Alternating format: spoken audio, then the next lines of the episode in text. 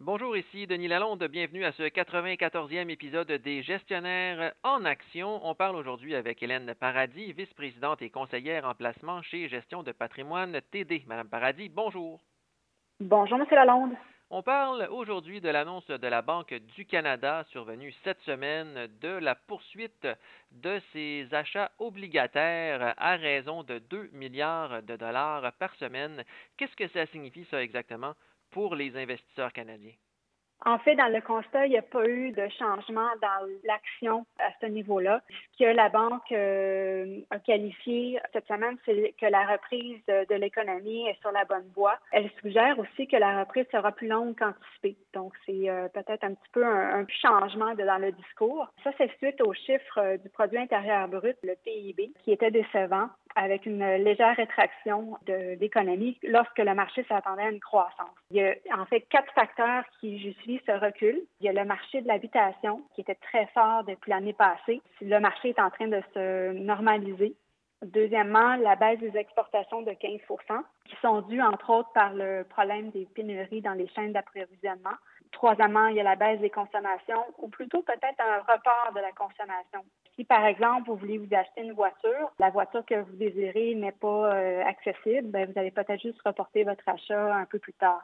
Et le quatrième facteur, l'augmentation du nombre de cas avec le variant Delta. Et à quoi on peut s'attendre maintenant de la prochaine rencontre de la Banque du Canada qui va avoir lieu à la fin du mois d'octobre? Donc, le 27 octobre sera la prochaine euh, date de réunion. La banque va porter attention à des chiffres, euh, entre autres euh, sur l'emploi et sur l'inflation. On pourrait voir deux scénarios. Le premier scénario où il y a un solide gain au niveau de l'emploi en haut, ainsi qu'un ralentissement des pressions sur les prix, ce qui devrait laisser la banque sur la bonne voie pour réduire progressivement les mesures de relance monétaire au cours des prochains trimestres, un peu comme ce qu'elle veut faire actuellement. Le deuxième scénario, qui est peut-être un petit peu moins positif, où euh, on pourrait voir les chiffres de l'emploi qui seraient décevant où euh, l'inflation aussi pourrait continuer à s'accélérer. La banque serait confrontée à ce moment-là à un choix plus difficile. Elle pourrait garder ou même mettre en place d'autres mesures pour favoriser la reprise. En faisant cela, à ce moment-là, les risques euh, au niveau d'augmentation de l'inflation pourraient euh, arriver.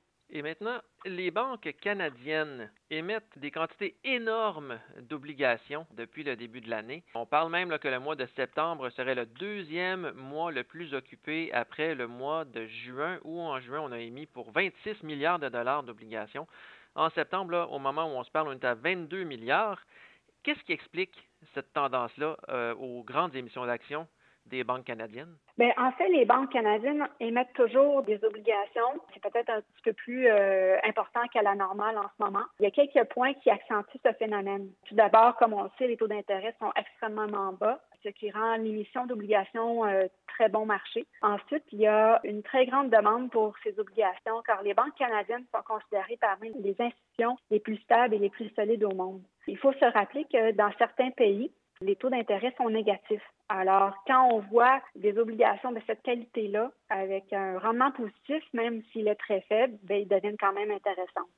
Avec les taux d'intérêt qui sont pratiquement au plancher, les rendements obligataires sont quand même très, très faibles. Alors, c'est quoi l'intérêt pour les investisseurs d'acheter des obligations des banques canadiennes?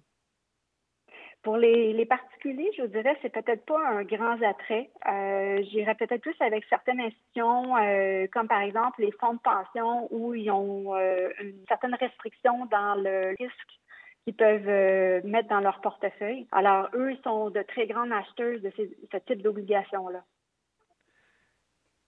Et si on tient compte que les banques canadiennes n'ont pas le droit, depuis le début de la pandémie, de relever leurs dividendes et de bonifier leur programme de rachat d'actions, est-ce que ça peut avoir une influence sur euh, leur propension à émettre plus d'obligations? Effectivement, ça peut avoir un certain lien. Euh, les banques sont assises sur une quantité énorme de liquidités. On estime entre 20 et 40 milliards de capital excédentaire. Donc, toutes ces liquidités-là qu'elle collecte signifie qu'une fois que ces restrictions seront euh, enlevées, les banques seront encore dans une meilleure position, soit pour augmenter leurs dividendes, redémarrer ou augmenter les, achats d'actions. Donc, il faut juste se rappeler que quand les compagnies rachètent des actions, les actions prennent plus de valeur parce qu'il y a plus de profits qui sont euh, répartis entre moins d'actions. Puis ensuite, ben, ils seront très bien positionnés avec toute cette liquidité-là pour faire des acquisitions.